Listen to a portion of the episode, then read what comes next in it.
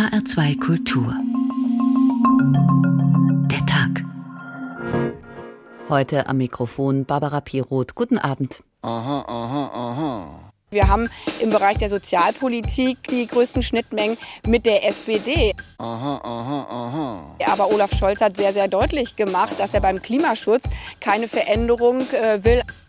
Wenn die Sozialdemokraten auch nur einen Teil ihres Programmes umsetzen wollen, 12 Euro Mindestlohn, eine Rentenreform, das wird nur mit der Linken möglich sein. Was ist los mit dir, mein Schatz? Aha. Es muss ein klares Bekenntnis geben zur NATO, zur Gibt's transatlantischen. Zusammenarbeit. Ich verstehe nicht, warum das nicht so schwer ist für Sie zu sagen, mit dieser Partei werde ich nicht koalieren. Da, da, da. Wichtigere ist ja, dass man klare Prinzipien hat, denn das haben wir ja das letzte Mal gesehen. Wir haben mit der CDU koaliert, als alle anderen weggelaufen sind. Da, da, da. Ich lieb dich nicht, du liebst mich nicht. Da, da, da. Ich lieb dich nicht, du liebst mich nicht. Unser Angebot ist da eine Politik der Mitte angesichts der Flirts von Rot-Grün mit der Linken. Wichtig ist aber unverändert, dass die CDU, CSU uns in der Sache näher stehen. Dass nach Corona noch eine Flut übers Land kommen würde und der Einsatz in Afghanistan in einem Desaster endet. Das konnte niemand ahnen, hat aber Olaf Scholz in die Hände gespielt, dem Kanzlerkandidaten der SPD. Noch im August hieß es in Umfragen 16 Prozent für seine Partei, 26 für die Union. Aber seit einer Woche führen die Sozialdemokraten und zwar zum ersten Mal seit 2006. Das war das Jahr des Sommermärchens. Möglich also, dass uns nach der Bundestagswahl eine ganz neue Farbenlehre ins Haus steht. Rot, Grün, Rot. Vielleicht wäre auch eine Ampel drin mit Beteiligung der FDP, die sich bis dato abaziert, oder Jamaika, also Ampel mit Union statt SPD oder Schwarz-Rot-Gold, große Union plus Liberale. Sie merken, an einem Dreierbündnis kommen wir, kommen die Parteien wohl nicht vorbei was aber auch gar nicht das Schlechteste sein muss. Schließlich steht die Drei seit jeher für Harmonie und Einheit. Denken wir an den Dreiklang, den Akkord in der Musik. Terzen, also Töne im Abstand von drei Halbtönen, legen sich übereinander und verschmelzen zum Einklang. Das Urprinzip der Dur- und Molltonalität. Alle guten Dinge sind nun mal drei und auch der Gott des Christentums existiert nur in der Trinität, also Vater, Sohn und Heiliger Geist. Aus drei mach eins im Grunde eine unlösbare Gleichung. Sie hören H2 Kultur, der Tag, Ménage à trois, die Kraft der drei Herzen. Und natürlich beginnen wir in der Politik. Drei Wochen vor der Bundestagswahl rät unser Kollege Thorsten Schweinhardt, rauft euch zusammen, nur zu dritt seid ihr stark. Warum eigentlich immer nur ein Kanzler oder eine Kanzlerin? Ich persönlich hätte nach dieser Bundestagswahl gerne das Kanzler-Komplettpaket, bestehend aus Olaf Scholz, SPD, Wir haben einen guten Plan für die Zukunft, das, was jetzt notwendig ist. Annalena Baerbock, Grüne Wir haben eine klare Idee einer Kanzlerschaft für Deutschland. und Armin Laschet, CDU. Wir haben in der Union einen klaren Kompass. Dafür werben wir. Ein Plan, eine Idee, ein Kompass. Na, dann kann's ja losgehen, das Abenteuer der Kanzlerschaft zu dritt. Können Sie noch mal erklären, wie man das macht? Ja, aber sicher. Teamwork heißt das Zauberwort. Alle drei Kandidaten bringen ihre persönlichen Stärken in die Kanzlerschaft ein und gleichen die Schwächen der anderen aus. Mal angenommen, einer der drei würde nie so richtig aus dem Quark kommen. Das war für mich immer auch ein Abwägen. Dann könnte das jemand aus dem Dreiergespann mit etwas mehr Selbstsicherheit auffangen. Für all das braucht es jetzt Mut, Dinge wirklich anders zu machen. Frau Baerbock wird ja immer vorgeworfen, ihr fehle die politische Erfahrung. Das Problem hätte sich in einem Dreiergespann sofort gelöst. Und die erste grüne Kanzlerin hätte an ihrer Seite gleich zwei erfahrene Politikprofis. Ich regiere ein großes Land.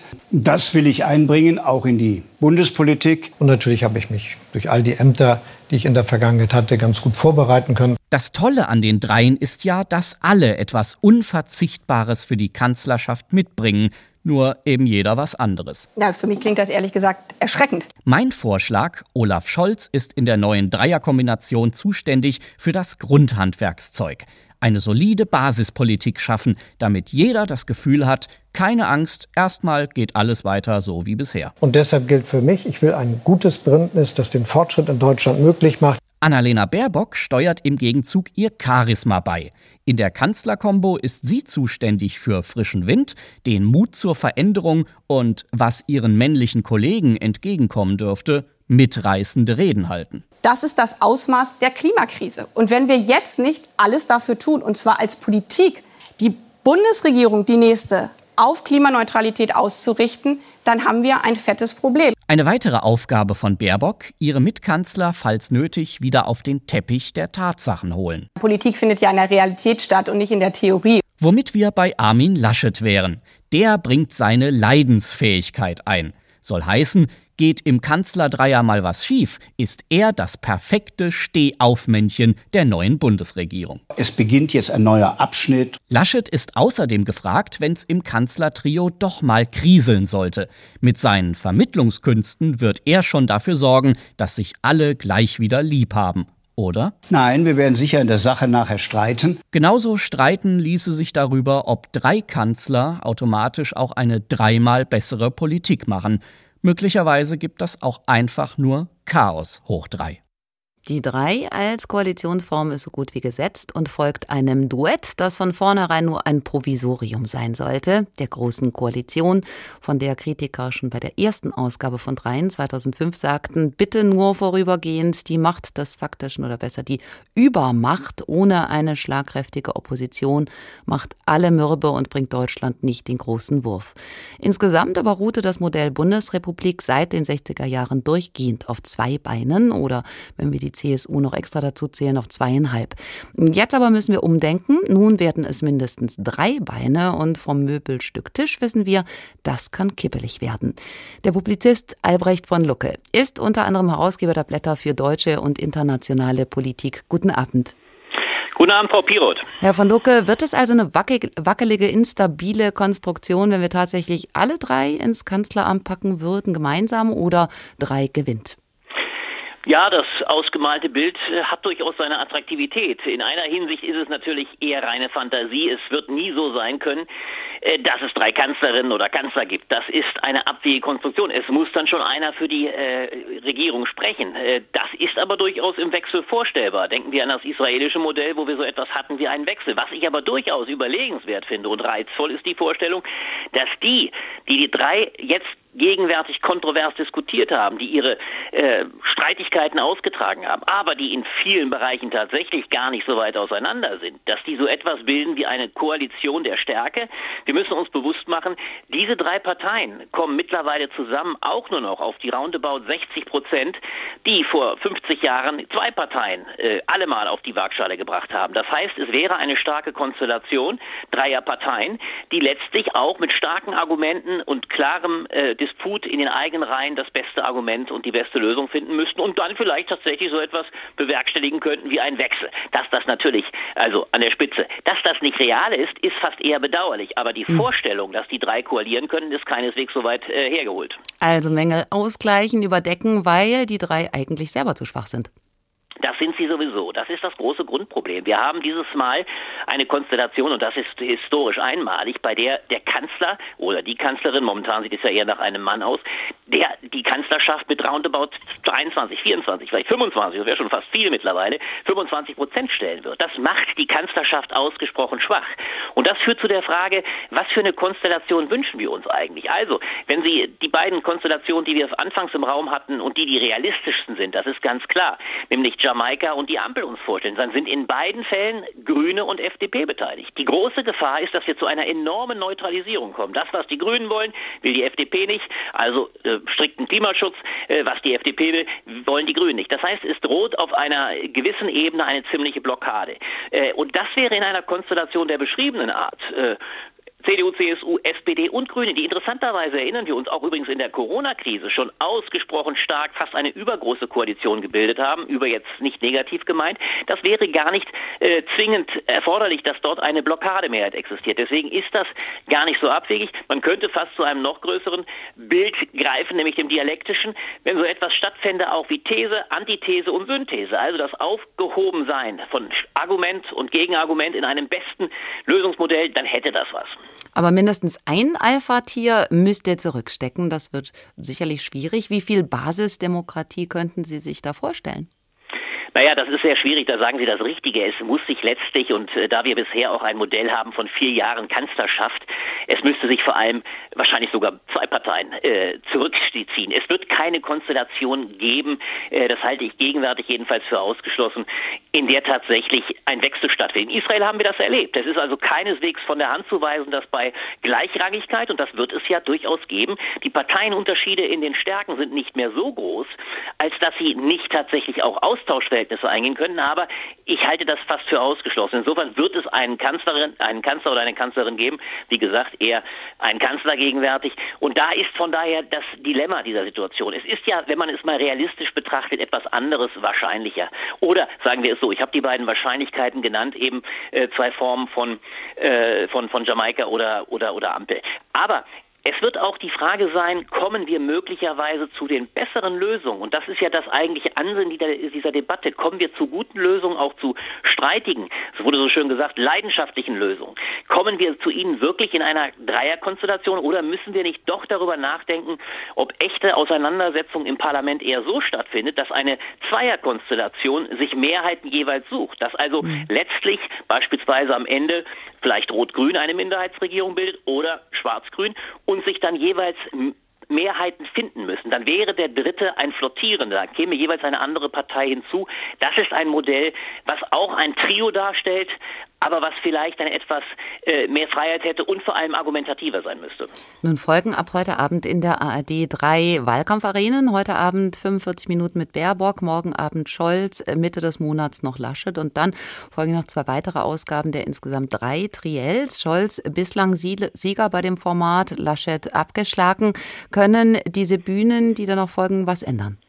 Das glaube ich unbedingt. Wir sind jetzt absolut im Endspurt und jetzt vor allem beginnt ja das Interessante. Sie machen ja heute auch in gewisser Weise den Aufschlag, wenn auch mit einer originellen Konstellation. Jetzt beginnt tatsächlich die Konstituierung der Trios im Vorfeld der Wahl. Und da merkt man natürlich, dass die CDU-CSU jetzt inständig hofft, mit der Ausmalung der oder Wiederauflage der roten Sockenkampagne, mit der Ausmalung einer rot-rot-grünen Konstellation, den Beelzebub, den roten Beelzebub an die Wand zu malen. Und das wird noch einmal sehr schwierig für Scholz, denn er muss jetzt tatsächlich deutlich machen, was ihm vor Augen steht. Also das Trio, das jetzt sich herausbildet, das muss Kontur annehmen. Es muss etwas sein, was attraktiv ist und die Menschen nicht abschreckt. Und insofern werden wir in den nächsten Triellen noch sehr genau die Frage debattiert bekommen, welches Trio es am Ende sein wird.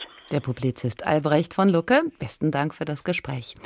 Nun haben wir also eine Kanzlerkandidatin plus zwei männliche Aspiranten, die wie seit langem schon nicht mehr eben nicht den Amtsbonus für sich geltend machen können. Statt sich zu bekriegen, lieber gemeinsame Sache machen. Ein Vorschlag heute Abend in H2 Kultur der Tag, Ménage à trois, die Kraft der drei Herzen. Wenn drei Herzen oder nüchterner drei Menschen zusammenkommen, so meint der Soziologe Georg Simmel, beginnt Gesellschaft. Hören wir, wie er das begründet. In die Funktion des Dritten zwischen zwei Extremen zu vermitteln, können sich mehrere in abgestuften Graden teilen. Hier liegt sozusagen nur eine Verbreiterung oder auch Verfeinerung in der technischen Ausgestaltung des Prinzips vor. Dieses Selbst, der die Konfiguration innerlich entscheidende Umschlag, realisiert sich immer schon durch den Hinzutritt der dritten Partei. Die zwei stellte, wie die erste Synthese und Vereinheitlichung, so auch die erste Scheidung und Antithese dar. Das Auftreten des Dritten bedeutet Übergang, Versöhnung, Verlassen des absoluten Gegensatzes, freilich gelegentlich auch die Stiftung eines solchen. Die Dreizahl als solche scheint mir dreierlei typische Gruppierungsformen zu ergeben, die einerseits bei zwei Elementen nicht möglich sind, andererseits bei einer mehr als Dreizahl entweder gleichfalls ausgeschlossen sind oder sich nur quantitativ erweitern, ohne ihren Formtypus zu ändern. Soweit der Soziologe Georg Simmel und seiner Theorie folgend heute Abend unser Plädoyer. Warum nicht Scholz, Laschet und Baerbock alle drei ins Kanzleramt? Übrigens, einer der wichtigsten Momente der Menschheitsgeschichte hat auch mit einem Trio zu tun. Die erste Landung auf dem Mond. Im Juli 1969 starteten drei Männer an Bord eines Apollo-Raumschiffs zu unserem direkten Nachbarn im All. Aber nur zwei von ihnen landeten auch auf ihm. Neil Armstrong und Buzz Buzz Aldrin. Der dritte im Bunde musste im Mutterraumschiff zurückbleiben. Klingt grausam. Die anderen bekamen die Aufmerksamkeit, spazierten tatsächlich auf dem Mond, rammten eine Flagge hinein, während Michael Collins als Pilot der Kommandokapsel oben seine Warteschleifen drehte. Collins, im April diesen Jahres verstorben, gilt als der vergessene Astronaut. Über ihn und seine besondere Rolle bei dieser Mission berichtet unser Weltraumfachmann Dirk Wagner. Es ist diese eine Frage, die Michael Collins immer und immer wieder gestellt wurde. Wasn't I the loneliest person in the whole lonely history of the whole lonely solar system when I was by myself in that lonely orbit? Waren Sie nicht der einsamste Mensch der Geschichte in diesem einsamen Sonnensystem, als Sie damals alleine um den Mond herumgeflogen sind? Das Besondere an Michael Collins war nicht nur, dass er diese Frage immer mit einem gewissen Humor nahm, sondern dass er sie ein ums andere Mal geduldig beantwortet hat. Zu der Antwort kommen wir auch gleich, aber erstmal ist es sinnvoll zu wissen, warum zum Teufel dieser Michael Collins alleine in einer Umlaufbahn um den Mond bleiben musste bei dieser historischen Mission von Apollo 11, während der Rest des Apollo-Trios auf dem Mond herumspazieren konnte. Neil Armstrong und Edwin, genannt Buzz Aldrin. Das lag vor allem an der Technik in diesen Pioniertagen der Raumfahrt zero. All engine running. Liftoff. We have a liftoff. 32 minutes past the hour.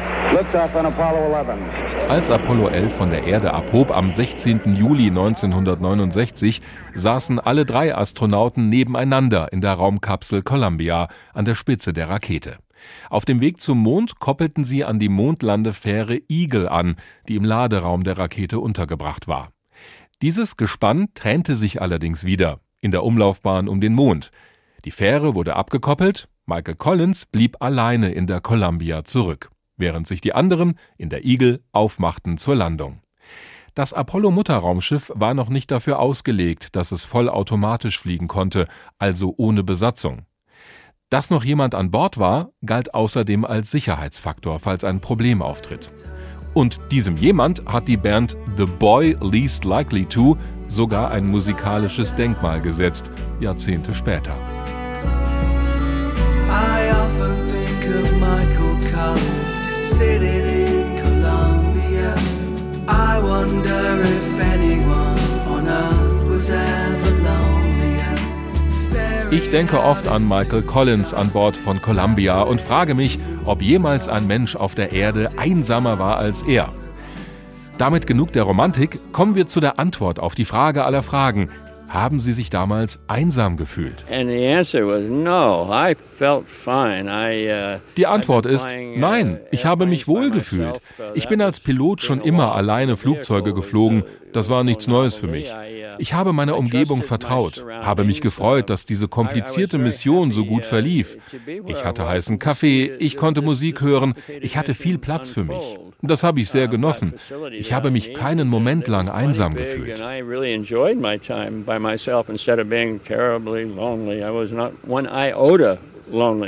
Dabei gab es noch einen anderen Vorteil. Auf der erdabgewandten Seite des Mondes war Michael Collins für die Bodenstation nicht mehr erreichbar per Funk jeweils eine Dreiviertelstunde lang. Da konnte ihn niemand mit neuen Aufträgen behelligen.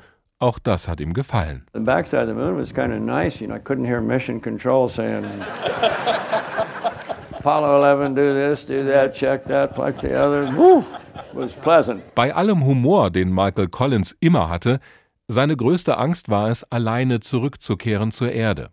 Wären seine Kollegen bei der Landung abgestürzt oder hätten nicht mehr zurückstarten können zum Mutterraumschiff in der Mondumlaufbahn, wäre genau dieser Fall eingetreten. Die Columbia mit Michael Collins an Bord war die einzige Möglichkeit, nach Hause zu fliegen. Nur sie hatte einen Hitzeschild für den Wiedereintritt in die Erdatmosphäre.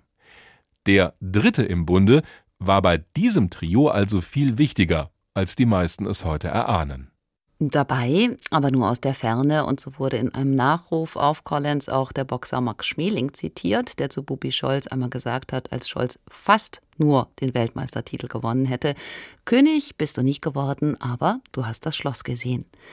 Von den Höhen des Weltalls wieder zurück auf die Erde, aber wir wollen es trotzdem noch mal Hochschwingen auf die Berge. Dort sind Dreierformationen nämlich ebenfalls bekannt und geläufig. Die sogenannte Dreier-Seilschaft, über die wir sprechen wollen, mit Dominik Müller aus Oberstdorf. Er ist Bergführer und Inhaber der Bergschule Amikal. Das ist der einzige deutsche Veranstalter, der Touren zum Everest-Gipfel anbietet. Dominik Müller selbst hat schon so einige Achttausender bestiegen, ist aber trotzdem der Heimat verbunden, geboren im Kleinwalsertal, wo er auch lebt und eine Berghütte bewirtschaftet. Die Schwarzwasserhütte inmitten grüner Hügel mit Prachtblick auf den hohen Iffen. Der gilt mit seinem Pultdach als Wahrzeichen des Kleinwalsertals. Guten Abend. Schönen guten Abend. Herr Müller, Sie sind gerade auf 1600 Metern. Wie sind Sie da hochgekommen? Auch heute hochmarschiert per Pedes? Genau, ja. Ich war gestern mal kurz im Tal und äh, bin heute in der Früh flotten Schrittes wieder zu Fuß auf die Hütte zurück. Hm. Sie haben da oben Zimmer, Bettenlager, viele Wandertouristen, aber Sie bilden auch aus, staatlich geprüfte Bergführer und Sie führen Ihre Kunden auf sämtliche sechs, sieben und achttausender der Erde. Und da kommen wir jetzt zur drei, zur Dreier-Seilschaft. Wie funktioniert die genau? Gut, also wir, wenn über einen Gletscher gehen, gibt es die Spaltensturzgefahr und wenn man da zu dritt am Seil geht, hat man immer noch zwei Personen hinter sich am Seil, also man teilt sich auf. An jedem Ende eine Person und in der Mitte des Seils noch äh, die dritte Person. Und wenn der Vordermann jetzt in eine Spalte hineinrutscht, dann sind die anderen beiden so viel mehr Gewicht und stärker, um den Gestürzten praktisch wieder herauszuziehen. Also man wird festgeknotet oder gekabelt mit Karabiner. Genau, Genau, man wird sozusagen an das Seil äh, eingebunden mit Karabinern und die am Klettergurt befestigt und auch der Rucksack wird gesichert. Und so ist die ganze Seilschaft praktisch dann miteinander verbunden, verbunden durch ja. gute und schlechte Zeiten sozusagen auf dieser Tour. Warum ist das so wichtig, zu dritt zu sein? Es gibt ja auch viele, die zu zweit hochkraxeln und tausende Meter und Berge bezwingen. Warum ist da manchmal ein Dreierbund angebrachter? Weil wenn man zu zweit ist und eine Person vorne in die Spalte hineinstürzt, ist für eine Person extrem schwierig, natürlich den Gestürzten wieder herauszubekommen, oder? Also wenn ich alleine 80 Kilo ziehen muss, ist das recht schwer. Aber wenn am anderen Ende natürlich zwei sind und jeder nur 40 Kilo ziehen muss, ähm, dann geht es schon deutlich leichter und ist damit auch deutlich sicherer. Sie selbst waren 64 Tage auf Expedition auf dem Everest mit Begleitern. Alle haben zwischen 8 und 10 Kilogramm Körpergewicht verloren. Das zeigt also, das ist wirklich zehrend. Liegen da im Team bei der Dreier-Seilschaft auch schon mal die Nerven blank? Ja klar, da gibt es immer Situationen, oder? Gerade wenn jetzt das Wetter mal nicht so mitspielt. Es ist kalt, es ist windig. Wir sind da sehr, sehr viele Tage unterwegs. Man ist ja nicht jeden Tag am Berg unterwegs. Man braucht auch Erholungszeiten. Aber gerade wenn jetzt das Wetter schlecht ist und es ist nicht möglich, nach oben aufzusteigen, dann liegen etwas die Nerven schon blank und man ist angespannt. Und wenn man natürlich dann auch bei sehr schlechtem Wetter noch auf einem Gletscher unterwegs ist, Sie müssen sich vorstellen, da ist windig, da ist kalt, da schneit, äh, man ist da zu dritt unterwegs und wie man so schön sagt, drei Leute sind nicht immer gleich einer Meinung und das dann noch irgendwie zu koordinieren und dann äh, abzuwägen, was man jetzt in der schwierigen Situation macht, ist oft nicht ganz einfach. Darf einer nicht in die falsche Richtung ziehen? Muss man sich gut kennen und auch mögen, damit es zu dritt dann eine Einheit wird, die Handgriffe sitzen, man sich wortlos versteht oder ist das eine reine Zweckgemeinschaft? Sowohl als auch. Also jeder der Teilnehmer oder wenn man am Seil unterwegs ist, muss über gewisse Techniken, Rettungstechniken, äh, das muss er können, das muss er drauf haben, oder? Was natürlich leichter ist, wenn man sich im Vorfeld kennt, dann hat man natürlich auch deutlich mehr Vertrauen zueinander. Gerade der Erste am Seil muss natürlich ein sehr großes Vertrauen in die anderen beiden haben, weil er ist ja meistens der, der vorangeht und vielleicht dann in diese Gletscherspalte hineinrutscht. Und der braucht dann das absolute Vertrauen auf zu den anderen beiden, die ihn ja dann wieder rausholen müssen. Also äh, es erleichtert dann doch schon einiges und nimmt relativ viel Druck weg, wenn sich diese drei einfach kennen. Man muss sich also bedingungslos auf die anderen verlassen können. Was könnten die denn so ganz praktisch falsch machen? Gut, die könnten natürlich schon äh, gewisse Dinge falsch machen, äh, wenn sie den Sturz nicht gleich zum Halten bekommen, also das Seil nicht zwischen diesen Personen immer stramm halten, sondern wir sprechen da vom Schlappseil, dann rutscht der Vordermann natürlich zuerst einmal fast im freien Fall relativ weit in die Spalte, bis sich das Seil spannt. Und dann bekommen die anderen beiden äh, schon einen Seilzug, den sie dann auch noch halten müssen. Also da gibt es schon Grundregeln, die man einhalten muss. Und bei einer langen Tour über acht, zehn, zwölf Stunden, da die Konzentration aufrechtzuerhalten, ist oft nicht ganz einfach. Eben hörten wir vom Astronauten Michael Collins, dass er nicht so sehr darüber nachgedacht hat, dass er gerade einsam und alleine seine Runden im All drehte, während die anderen beiden auf dem Mond spazieren durften, sondern dass er vor allen Dingen Sorge hatte, dass Armstrong und Aldwin etwas zustößt, dass sie sie nicht mehr heile einsammelt und zurück zur Erde bringt. Auch beim Bergsteigen ist ja der Aufstieg nur die halbe Miete. Man muss ja auch wieder runterkommen. Kennen Sie das Gefühl auch von der Dreierseilschaft? Man geht ja nicht nur Verantwortung ein für sich selbst, sondern auch für die anderen. Genau so ist es. Gerade äh, wir als Bergführer, oder? Wir sind ja dann engagiert, um praktisch äh, die anderen beiden irgendwo sicher nach oben und auch wieder nach unten zu bekommen. Zum einen brauche ich eben das Vertrauen zu den beiden Gästen, die Einschätzung, wie gut die sind und in schwierigen Situationen hat man dann schon öfters mal die Angst, wenn jetzt einer dieser beiden irgendwie einen Einbruch hätte, oder? Und äh, was mache ich dann alleine, um die beiden auch wieder sicher im schlechten Wetter nach unten zu bekommen, gerade in, in sehr, sehr großen Höhen. Da ist ja auch eine Hubschrauberrettung nicht möglich. Und von dem her ähm, ist für uns dann oft sehr schwierig, da die richtigen Entscheidungen zu fällen oder auch zu sagen, jetzt ist hier der Punkt, wo es nicht mehr weitergeht, wo wir umdrehen müssen, oder? Und das ist also für uns schon immer, immer schwierige Situationen und wir haben schon öfters mal die Angst, auch die Angst, dass äh, wenn ich jetzt über einen, einen schwierigen Bereich hinweggehe, und sagt, gut, wenn jetzt da ein Fels ausbricht oder irgendwas, halten mich die anderen beiden. Also da spielt bei uns Bergführern ist schon manchmal die Angst im Hinterkopf oder äh, etwas schnellerer Herzschlag. Der Bergsteiger Dominik Müller, Dankeschön. Wir haben gelernt, beim Soziologen Georg Simmel ist die Urform des Sozialen, ihre Keimzelle, die Figur des Dritten weil es dann andere Konstellationen und Dynamiken gibt als zu zweit. Manchmal den Profiteur, den lachenden Dritten oder aber einen Unparteiischen oder einen Vermittler. Der Unparteiische und der Vermittler. Es ist eine höchst wirkungsvolle soziologische Tatsache, dass das gemeinsame Verhältnis isolierter Elemente zu einer außerhalb ihrer gelegenen Potenz eine Vereinheitlichung zwischen ihnen stiftet anhebend von dem Staatenbündnis, das zur Verteidigung gegen einen gemeinsamen Feind geschlossen wird, bis zu der unsichtbaren Kirche, die alle Gläubigen durch die für alle gleiche Beziehung zu dem einen Gott in eine Einheit zusammenschließt. Diese gesellschaftsbildende Vermittlung eines dritten Elementes ist indes in späterem Zusammenhang zu behandeln.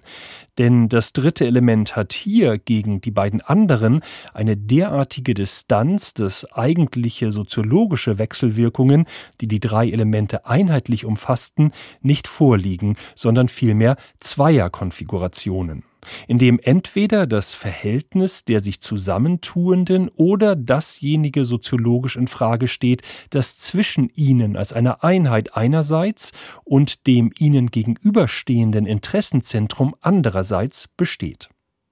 Hier aber handelt es sich um drei einander so nahestehende oder nahe rückende Elemente, dass sie dauernd oder momentan eine Gruppe ausmachen. Gesellschaft beginnt mit drei, so der Soziologe Georg Simmel. Was fällt Ihnen ein, wenn Sie den Begriff Trio hören? Kurzer, unrepräsentativer Test in der Redaktion. Alle denken direkt an die Band um Stefan Remmler. Sie wissen schon, da, da, da erschienen Anfang der 80er. Kulthit der neuen deutschen Welle. Und so unmittelbar die gemeinsame Assoziation, so unterschiedlich Vorlieben und Urteile. Für einige ein absoluter Gaga-Hit, in seinem Minimalismus vollkommen sinnentleert. Für andere genau deshalb nicht nur Blödelei, sondern ein Statement. Pop gewordener Dadaismus und Kritik an der Inhaltslosigkeit des deutschen Schlagers. So oder so steht fest, noch mehr runterbrechen und reduzieren geht kaum. Wenn der Name Trio fällt, dann denken die meisten sofort daran. Da, da, da. Da, da, da. Dabei hatte es ganz anders angefangen. Ja, ja, ja!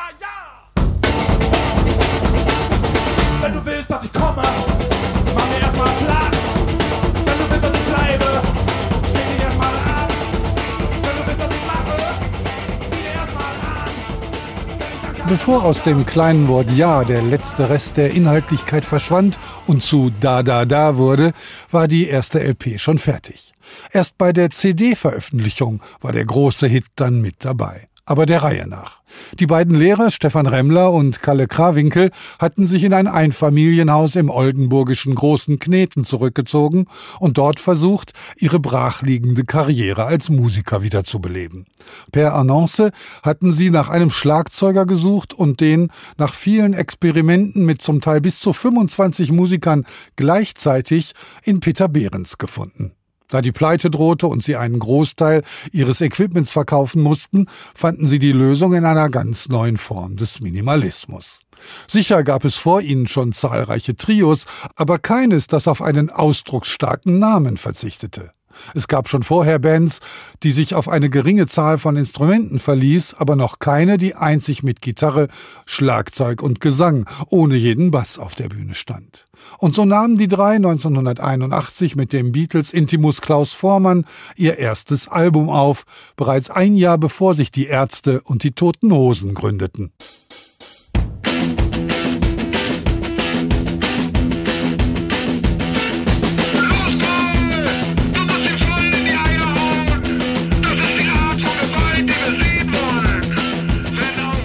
Auch Trio hatte seine Wurzeln im Punk, kam aber mit brachialen Textzeilen wie Los, Paul, du musst ihm voll in die Eier hauen, das ist die Art von Gewalt, die wir sehen wollen, in einer bis dato von Udo Lindenberg geprägten deutschen Rockszene an.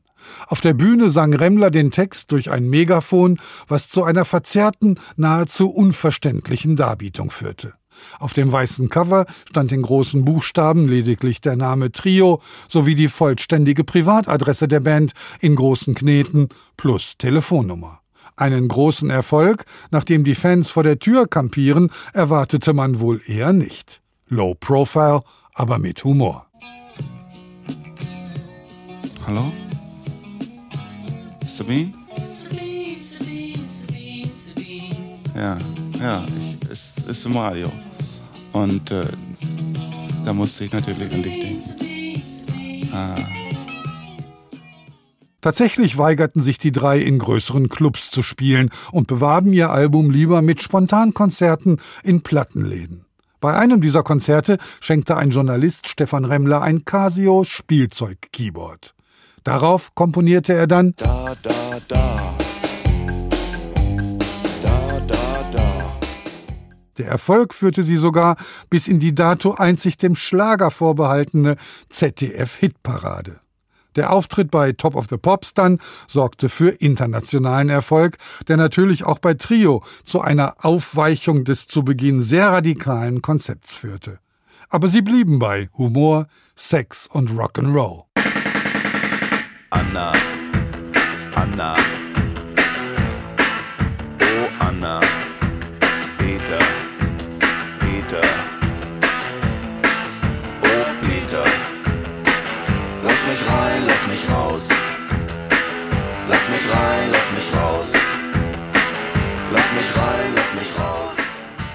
Soweit Ulrich Sonnenschein. Trio löste sich übrigens schon 1986 auf, vielleicht auch deshalb, weil es schwierig ist zu dritt. Auch bei Freundschaften kennt man schon aus der Kindheit. Drei Mädchen, eine fühlt sich übergangen, benachteiligt, schnell wird gemein und es gibt Eifersüchteleien. Aber das ist nur die halbe Wahrheit. Genauso oft klappt das auch mit der Dreierfreundschaft. Bei Tick, Trick und Track, den Golden Girls oder Harry Potter, Ron und Hermine. HR-Kulturredakteurin Dagmar Fulle hat jedenfalls gestaunt, wie oft das Trio ausgesprochen erfolgreich ist. Angeschaut hat sie sich das in der Geschichte der Popmusik. Dagmar, und das, obwohl dort die Musikerinnen und Musiker ja die Wahl haben, in welcher Besetzung sie spielen, ganz im Gegensatz zur Klassik. Ja, genau so ist es. In der Klassik gibt es ja jede Menge Musik, die schlicht und einfach für so eine Besetzung geschrieben worden ist. Da muss man sich zusammenraufen. Beim Jazz ist schon mehr Spielraum, bei Pop und Rock sowieso. Man kann in der populären Musik schon sehr früh anfangen, wenn man will. Bei den Marx Brothers zum Beispiel. Chico, Harpo und Groucho, Anfang des 20. Jahrhunderts ein Familientrio und das ist mm, sozusagen nochmal eine Sonderform, denn Ja, in der Verwandtschaft liegt es schon mal nahe vielleicht, dass man sich zusammentut, zumindest wenn das Talent gleichmäßig verteilt ist. Das gilt beispielsweise auch für die Pointer Sisters in der Urbesetzung Bonnie, June und Anita. Die haben als Schwestern wirklich immer zusammengehalten, die haben sich eher mit der Plattenfirma gezofft als untereinander und Nachdem zwei der drei gestorben waren, sind auch wieder Familienmitglieder nachgerückt, sodass es immer ein Pointer-Trio geblieben ist und das ist es auch heute noch. Bei den Andrews Sisters wollte eine mal ausbrechen und Solokarriere machen, hat aber nicht geklappt. Dann haben sie sich doch wieder zusammengetan. Ja, und das wahrscheinlich bekannteste und langlebigste Familientrio, das waren die Bee Gees. Robin, Barry, Maurice Gibb, die haben sich zwischen 1967 und 2003 mehrmals neu erfunden und das mit sehr großem Erfolg. Vertragen haben sie sich nicht immer. Gleich nach der ersten Welle von Hits gab es einen sehr großen Knall und eine Trennung. Das hatte sich ein paar Jahre später erledigt, aber es hat dann doch noch eine Weile gedauert, bis die Zusammenarbeit wieder so harmonisch war und die Ideen wieder so gut, dass sie ja dann mit der Disco-Welle wieder ganz nach oben gekommen sind. Und auch immer mit Falsett und Föhnwelle. ja. Jetzt sind die Familien ja noch was ganz Besonderes. Da kracht es eben auch mal, aber da ist oft auch der Antrieb größer, den Streit beizulegen, eben weil man zu ein und derselben Familie gehört. Wie ist das bei denen, die sich einfach so zu dritt zusammengetan haben? Auch von diesen freiwilligen Trios gibt es tatsächlich eine ganze Menge mehr, als ich gedacht habe. Zur Zeit des Folkbooms und in den frühen 60er Jahren war das mal eine Weile sehr in Mode. Zum Beispiel mit dem Kingston Trio, mit Peter, Paul und Mary. Dann gab es die Rooftop Singers und die Sandpipers. Später dann America, Sister Golden Hair, die waren auch zu dritt. Und natürlich Crosby, Stills und Nash gelegentlich ergänzt von Neil Young, aber im Kern waren es eben diese drei, David Crosby, Stephen Stills, Graham Nash. Die haben das sehr geschickt gemacht, weil sie sich eigentlich andauernd gestritten und wieder vertragen und getrennt und wieder zusammengetan haben, weil es eigentlich drei Solisten sind. Also man hat sowas immer gerne auch eine Supergroup genannt.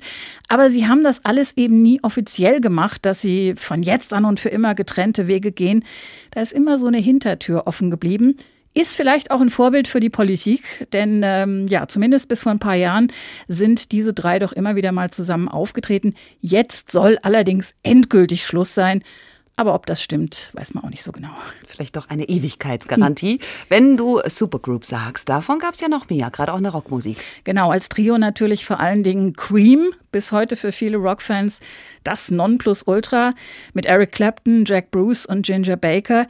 Nach allem, was wir so wissen heute, gab es vor allem zwischen Bruce und Baker sehr heftige Zerwürfnisse, sowohl musikalisch als auch persönlich. Die haben die teilweise bis in die Auftritte hinein und bis auf die Bühne ausgetragen. Und Clapton war auf dem Weg zum Weltstar. Da hat dann sehr schnell gar nichts mehr geklappt. Diese Trio-Idee ließ sich dann offenbar einfach nicht mehr durchhalten. Sowas hat es noch häufiger gegeben bei Trio-Projekten, dass einer zum Star wurde und die Band dann ja sozusagen von sich aus irgendwie zu Ende war. Zum Beispiel auch bei Police mit Sting oder auch bei Destiny's Child mit äh, Beyoncé. Bei Emerson Lake and Palmer, die auch als Supergroup galten, war das eine Mischung aus persönlichen und musikalischen Zerwürfnissen so zwischen zweien der drei, ähnlich wie bei Cream. Es gab immer mal wieder Bestrebungen, sich dann doch mal wieder zusammenzutun, aber mit dem Tod von Greg Lake und Keith Emerson 2016 war es dann auch endgültig vorbei. Wenn du einen Strich drunter ziehst, was würdest du sagen? Was ist die große Stärke solcher Trios in Pop und Rock und wo wird es dann schwierig? Ich finde es ganz interessant, weil all diese Geschichten, die sich ja teilweise über Jahre gezogen haben, zeigen, dass die Stärke von solchen Dreierkonstellationen eben darin liegt, dass man zu dritt einfach mehr Ideen hat, also dass man kreativer sein kann, dass man sich gegenseitig inspirieren kann und dass man dadurch, dass man sich aneinander reibt, eben auch weiterentwickelt, sowohl als Person, als Mensch, als auch als Gruppe. Diese Reibung, die möglichen Eifersuchtsgefühle sind natürlich auch anstrengend. Jeder der Beteiligten muss auch mal zurückstecken, möglichst ohne eingeschnappt zu sein. Und alle müssen versuchen, auf Augenhöhe zu bleiben. Das ist, glaube ich, ein ganz wichtiges Stichwort. Mir hat ein junger Gitarrist einer Rockband gesagt, dass es für ihn sehr, sehr reizvoll ist, also diesen Austausch mit anderen zu haben. Die sind auch zu dritt. Und er sagt, es macht einfach viel mehr Spaß. Allerdings ist das sehr selten geworden. Es gibt kaum noch feste Bands. Man sieht schon in den Charts, da featured ersetzt höchstens einer mal den anderen.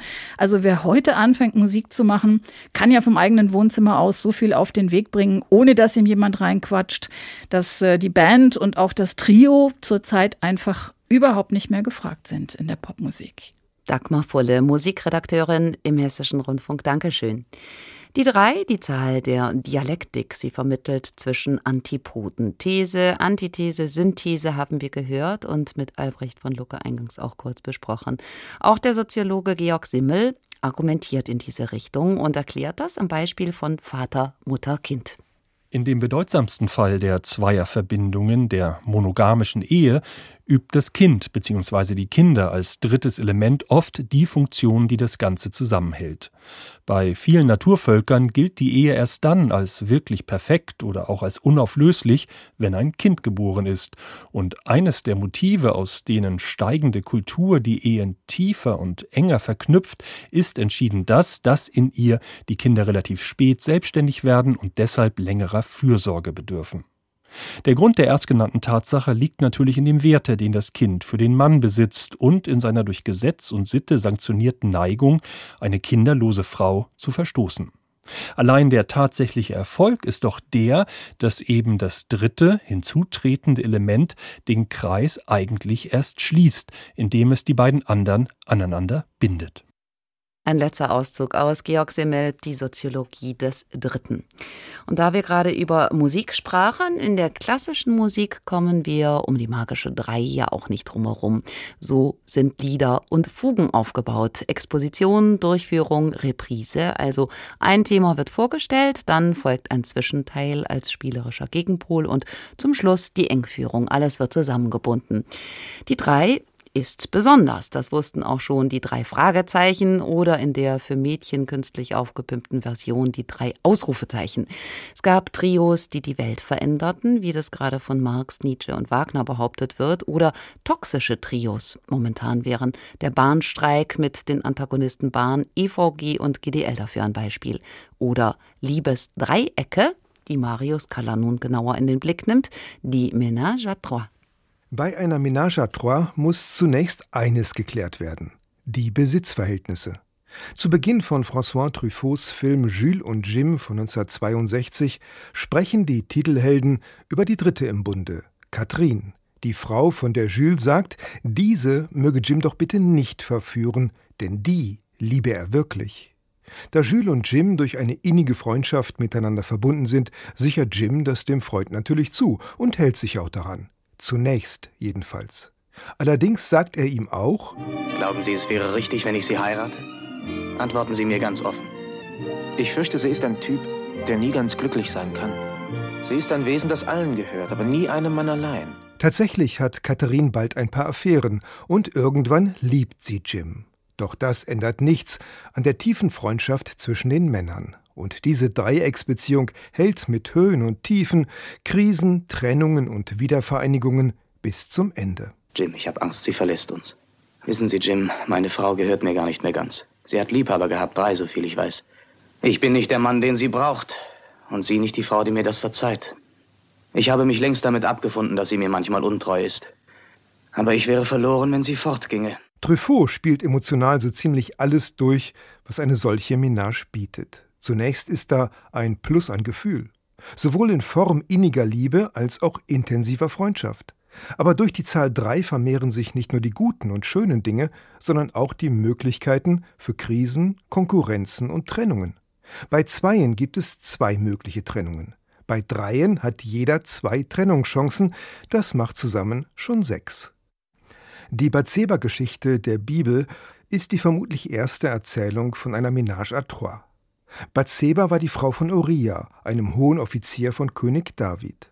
Als Uriah im Krieg ist, finden Bathseba und David zusammen.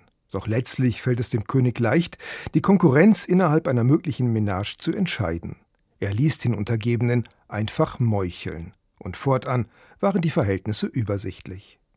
Tatsächlich kehrte die Frage der Macht und wie sie aus einer Dreiecksbeziehung herausgehalten werden kann, immer wieder.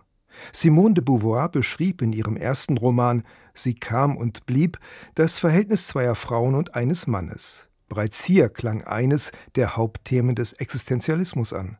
wie die individuelle Freiheit im Kampf mit Machtverhältnissen erhalten werden kann. Dabei kommt es allerdings auf einen wesentlichen Unterschied an. Leben zwei Frauen mit einem Mann zusammen oder zwei Männer mit einer Frau? In dem Film Vicky Cristina Barcelona von Woody Allen ist der Mann von entwaffnender Offenheit. Ich bin Juan Antonio und Sie sind... Christina und meine Freundin Vicky. Ich möchte Sie übers Wochenende einladen. Wir werden gut essen, guten Wein trinken, uns lieben. Äh, wer, wer, genau soll sich denn da bitte schön lieben? Hoffentlich wir alle drei. Den Rest des Films über allerdings sind die Frauen damit beschäftigt, herauszufinden, ob sie eine Haupt- oder Nebenfrau sind, eher Frau oder nur Geliebte. In einem patriarchalen System genießt Mann halt immer noch Vorteile. Der von Javier Bardem gespielte Mann versucht zäh, seine Privilegien durch allerlei gefühlsduselige Monologe zu verteidigen und seine Frauen in Haus und Bett zu halten. Letztlich aber erfolglos, denn die von Scarlett Johansson gespielte Christina hat irgendwann einfach genug und zieht aus. Schließlich sind wir in der Postmoderne und bei der Patchwork-Familie angekommen. Das Thema der Ménage à trois verlor seinen tragischen Charakter. In der französischen Komödie Pourquoi pas, warum nicht, von Colin Serrault 1977 lebt eine Frau mit zwei Männern in einem Haus in der Vorstadt und ihre Beziehung ist so selbstverständlich inszeniert, dass der Film noch heute Kultstatus genießt. Die literarisch wohl wichtigste Triangel, das sind Werther, seine Lotte und Albert, in dem der junge Mann einen Freund sieht, aber auch immer mehr einen Konkurrenten, weswegen aus der Dreierbeziehung ein Dreieckskonflikt wird. Und so ist das mit dem Dreieck eben auch. Es ist spitz und unharmonisch, es hat Ecken und Kanten. Jochen Hörisch ist Literatur- und Medienwissenschaftler, emeritierter Professor an der Uni Mannheim. Mit ihm wollen wir sprechen über die drei in der Kulturgeschichte. Guten Abend.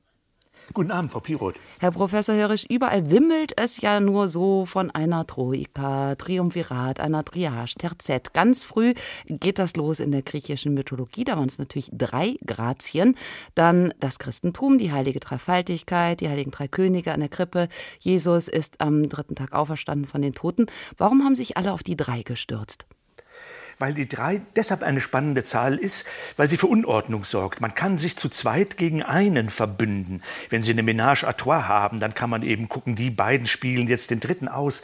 Es kommt einfach Dynamik rein. Das gilt ja übrigens auch für die harmonischste Form der drei. Sie haben ja schon auf die christliche Trinität angespielt. Also ob der Heilige Geist und der Jesussohn sich gegen den Vater verbünden oder nicht, ist eine naheliegende Geschichte. Dreierkonstellationen sind sehr, sehr spannend. Die werfen mehr ab als Zweierkonstellationen. Das gilt erotisch wie theologisch, wie machtpolitisch. Auch im Märchen ist die drei ein immer wiederkehrendes Motiv. Der König hat drei Söhne oder drei Töchter. Dem Helden oder der Heldin werden drei Wünsche erfüllt oder er oder sie muss drei Prüfungen bestehen. Ähm, Beispiel Aschenputtel geht ja auch an drei Abenden mit jeweils drei neuen Kleidern zum Ball und der verflixte Schuh wird dreimal anprobiert. Ist das so schön eingängig oder warum macht sich die drei im Märchen so breit?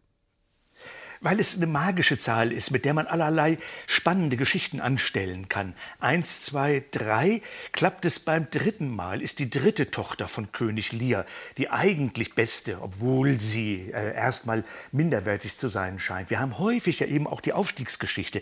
Wer an dritter Position ist, erste Goldmedaille, Silbermedaille, Bronzemedaille, kann eigentlich die interessantere Figur sein als der vermeintliche Goldmedaillengewinner. Also man hat die Möglichkeit einer Aufstiegsgeschichte vom dritten auf den ersten ersten Platz zu kommen. Und man hat die Möglichkeit in der Dreierkonstellation, denken Sie etwa an die Koalitionsverhandlungen, die uns mit großer Wahrscheinlichkeit bevorstehen. Mit denen wir begonnen haben. Ein schöner Bogen. Ja, nicht? da sind wir alle ja gespannt, wer ist der Stärkste, wer kann mit wem, wer kickt jemanden raus. Das gilt für die drei Hexen im Macbeth, das gilt für die Rheintöchter. Immer, immer wieder diese Dreierkonstellationen, die einfach spannender sind als zwei. Die zwei können sich streiten, das wäre langweilig. Äh, die beiden Verliebten können aber auch goldene Hochzeit feiern. Dann ist das literarisch und kulturhistorisch gesehen noch viel langweiliger. Es kommt Leben in die Bude, wenn drei sich zusammentun.